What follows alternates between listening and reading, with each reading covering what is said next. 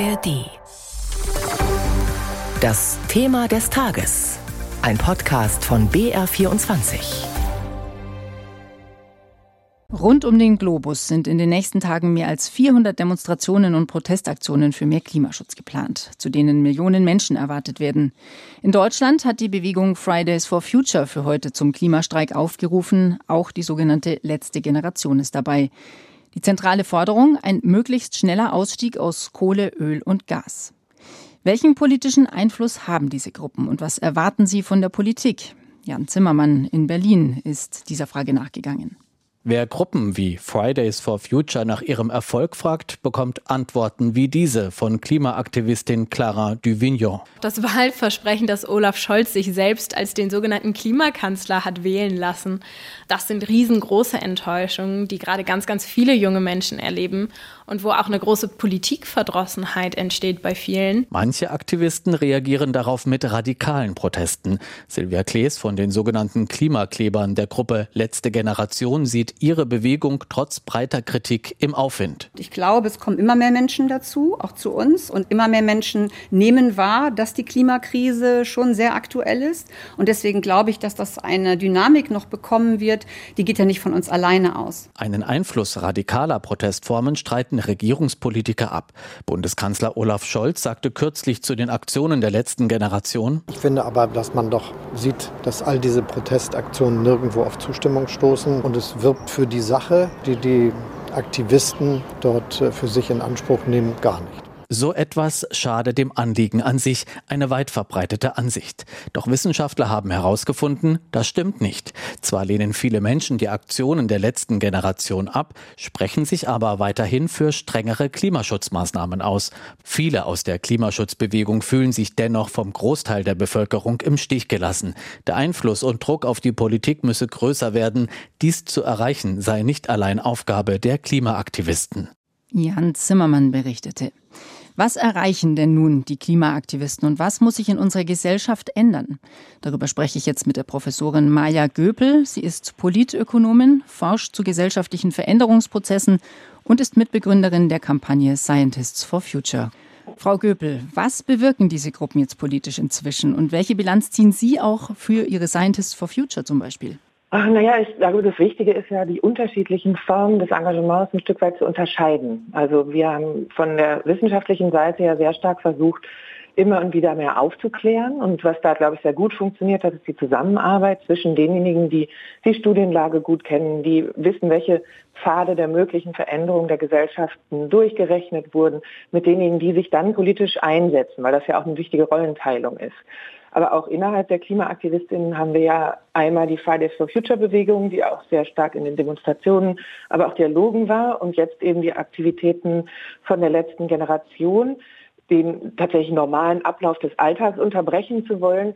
Und da merken wir in der Studienlage auch, dass die Aktionen eigentlich weniger Rückhalt für die Klimaschutzbewegung insgesamt zur Folge gehabt haben. Das waren jetzt Ergebnisse. Und da ist es dann natürlich wichtig, nicht alle in einen Topf zu werfen hm. und zu ärgerlich zu werden über die Klimabewegung, sondern es gibt ja auch Unternehmen beispielsweise, die antreten oder InvestorInnen, die das jetzt sehr stark fokussieren. Wie können wir denn eigentlich den Umbruch hinbekommen? Und äh, daher ist es mir immer ganz wichtig zu sagen, es gibt mehrere Wege, Druck auszuüben und einige gelingen an einigen Zeitpunkten besser und an anderen weniger. Jetzt haben wir gerade Hitzerekorde und Waldbrände wieder diesen Sommer erlebt rund um den Globus, die Überschwemmungskatastrophen in Europa, jetzt auch in Libyen, heftige Unwetter in Deutschland. Auf der einen Seite ist also überdeutlich, wir stecken mitten im Klimawandel. Auf der anderen Seite schwindet aber auch der Rückhalt in der Bevölkerung für die Klimabemühungen. Schauen wir uns den Streit ums Heizungsgesetz an. Warum ist ist das so? Also es gibt mindestens zwei äh, Punkte total wichtig. Das eine ist ja, sobald man die Nachrichten anmacht, kriegt man ja im Grunde genommen die Konsequenzen ins Wohnzimmer geliefert. Mhm. Und ich habe das Gefühl, diese Debatte, die wir vorher hatten, um was schaffen wir das mit dem 1,5 Grad Ziel? Können wir das noch schaffen? Hat so einen Eindruck erweckt, dass Klimawandel entweder an oder aus ist. Und jetzt ist das Gefühl, es ist ja an. Dann können wir ja eh nichts mehr machen. Mhm. Und das ist unheimlich wichtig, immer wieder darauf hinzuweisen, natürlich können wir ganz viel machen und es geht darum, einen Prozess umzudrehen, der weniger oder stärker verlaufen kann. Das heißt, zwei Grad sind deutlich besser als vier Grad. Das ist einmal ganz, ganz wichtig, dass es sich nie aufhört zu lohnen, in Anführungsstrichen, sich dafür einzusetzen. Und das Zweite, was wir beobachten, ist, ist natürlich, dass es Wahlkampf taktisch zu einem grünen Kulturkampf gemacht wurde, was sehr in der Parteienlogik dann wieder gelandet ist, obwohl es ja erstmal um Naturwissenschaften geht, um eine konservative, liberale Agenda, mhm. genauso wie einer sozialen. Und deshalb ist es aus meiner Sicht unheimlich wichtig, auch da immer und wieder darauf zurückzuweisen, es ist keine parteipolitische Frage. Und es geht auch nicht darum, dass jemand Einzelnen die Lebensstile verbieten will, sondern es geht um einen großen Umbau unserer Gesellschaft hin zu einer klimaneutralen Versorgungsweise. Bräuchten wir dann eigentlich viel dringender eine gesellschaftliche, ganz breite Debatte darüber, was wir alle bereit sind zu tun, um wirklich diese Klimaziele zu erreichen, statt zum Beispiel darüber zu streiten, wie der Klimaprotest aussieht? Genau das war, glaube ich, auch niemals die Intention von der letzten Generation, sondern es ging ja darum, Medienaufmerksamkeit auf das Thema zu liefern. Wenn das Gefühl entstanden war, das Thema ist nicht mal mehr so wichtig, dass man sich auf eine wirklich Minimalmaßnahme wie ein Tempolimit einigen könnte.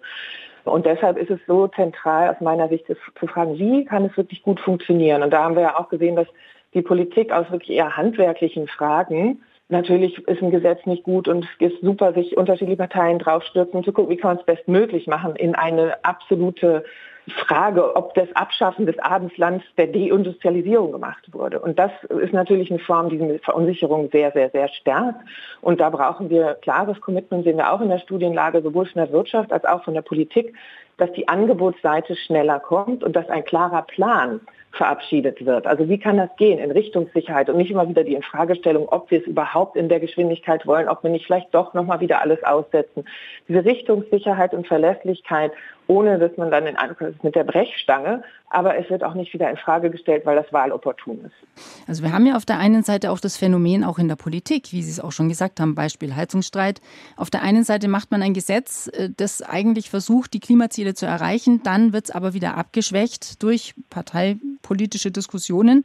Wie passt das zusammen? Also, dass man einfach sagt, ist das der Unterschied zwischen Theorie und Praxis, in dem auch die Politik noch besser werden muss? Ich fände es sehr wichtig zu fragen, was unsere Idee von einer funktionierenden Demokratie und die Rolle von Politik darin ist. Weil ich schon das Gefühl habe, dass sich diese Machtfrage zwischen auch einzelnen Protagonisten, und da nehme ich bewusst das Männliche, sehr stark in den Vordergrund geraten ist. Dieses, welcher Wahlumfragen sind die besten, wer ist, hat Kanzlerformat etc. Da haben die Medien natürlich auch einen Anteil, wie stark wir darauf reportieren, dass erfolgreiche Politik vermeintlich bei der Sonntagsfrage jede Woche bilanziert wird. Und das ist natürlich totaler Quatsch, weil ich insgesamt die ganzen Maßnahmen in ihrer Wirkung mittelfristig erst einschätzen werde können. Und deshalb sollte die Orientierung darauf, wie kann Politik heute mittelfristig einer Nachhaltigkeitsstrategie, die ja für alle Parteien auch gelten sollte, beispielsweise wo das Klimaziel drin ist, dienen. Und das hat eine Form mit der Berichterstattung zu tun. Aber wenn wir dann jede drei Tage sagen, oh, jetzt sind die Umfragewerte so oder so und Habeck runter, Scholz hoch, das macht eine Idee von Demokratie aus meiner Sicht nicht damit äh, übereinstimmt zu sagen, wir haben einen Ideenwettbewerb um die beste Zielerreichung, sondern wir haben einen Männerwettbewerb um die besten Umfragewerte inszeniert. Mhm. Und damit ist natürlich auch die Frage, traue ich mich etwas zu verabschieden, was kurzfristig erstmal ein bisschen anstrengend ist und auch mehr kostet, aber mittelfristig in der Bilanz wirklich verdammt viel besser dasteht, sehr schwer gemacht worden. Also mehr Mut in der Politik, mehr Weitsicht, vielleicht weg von der Zuspitzung, von der Personalisierung. Schauen wir trotzdem nochmal auf die Klimabewegung. Wenn Sie jetzt sagen, das war auch nie die Intention, zum Beispiel der letzten Generation, da Leute abzuschrecken. Im Umkehrschluss müsste man doch sagen, es ist aber jetzt passiert, viele Leute sind abgeschreckt. Müssten die dann eigentlich damit aufhören? Das weiß ich nicht. Das Interessante ist ja, dass eigentlich eine Forderung aus der Protestbewegung jetzt war, einen Bürgerrat, Bürgerinnenrat einzuberufen, was ja eigentlich genau in die Richtung geht. Beteiligen wir doch bitte die Gesellschaft mehr und die Bürgerinnen mehr an dem Ausringen, wie es denn gehen kann. Und das spricht ja eigentlich genau in die Richtung, die Sie angedeutet hatten. Wie schaffen wir denn, dass die Debatte um die Maßnahmen aus dieser sehr lobby- und äh, medial getriebenen Verunmöglichungsritualität zum Teil auch ein bisschen befreit wird, weil wir da Ergebnisse sehen, wenn Bürgerräte sich vorher auf den Weg gemacht haben, dass da sehr viel weitreichendere Forderungen, nicht nur in Deutschland, sondern auch in Frankreich, in Irland etc. bei haarigen politischen Feldern möglich waren. Und deshalb wieder zu gucken, ja, warum ist es so schwer, dem nachzugeben? Wir haben ja zum Glück einen Vorschlag jetzt für die Lebensmittelfrage, aber wieso geht das in den Bereichen nicht, zu sagen, wenn sogar nur ein demokratisches Instrument gefordert wird, dass man dem ein Stück weit nachgibt? Sagt die Nachhaltigkeitsforscherin Maja Göpel in unserem Thema des Tages auf BR24. Vielen Dank. Ich danke Ihnen. Servus, ich bin Lisa Weiß. Und ich bin Maximilian Heim. Wir haben einen neuen Podcast gemacht, der heißt immer diese Bayern. Wenn ihr immer diese Bayern hört, an was denkt ihr da? Vielleicht an Oktoberfest, Maßkrug, Lederhose, so Klischees? Maßkrug, lieber Max. Da geht's schon los.